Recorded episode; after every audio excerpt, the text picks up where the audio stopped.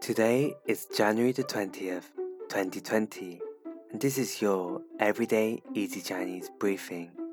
Hi everyone, this is Lin Lao Shi from Everyday Easy Chinese, and in each episode, we'll go through a word of the day and learn how to build phrases and sentences from this word. Today's word of the day is ka, which means to get stuck in, or card a term derived from the English word card and also other words. Let's build new phrases and sentences with the word of the day.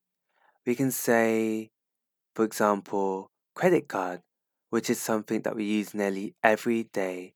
We can say 信用卡,信用卡, which means credit card. We can also say 卡在卡在 which means for something to get stuck somewhere and also 卡路里卡路里 which you guessed it sounds very similar to calorie now let's practice making sentences with these phrases with 信用卡信用卡 you can ask whether a place takes credit cards by saying 你们收信用卡吗？你们收信用卡吗？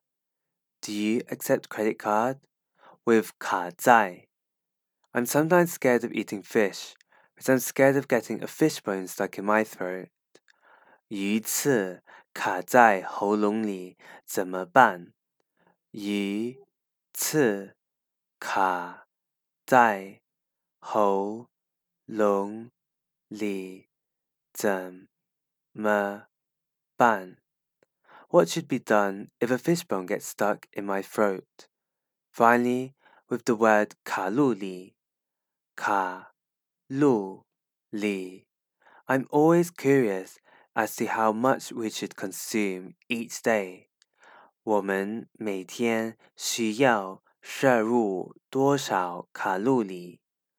我们每天需要摄入多少卡路里？How many calories should you consume every day? That's it for today. Make sure you head over to our forum at everydayeasychinese.com to let us know examples you are using for the word of the day, ka. See you tomorrow for more practice.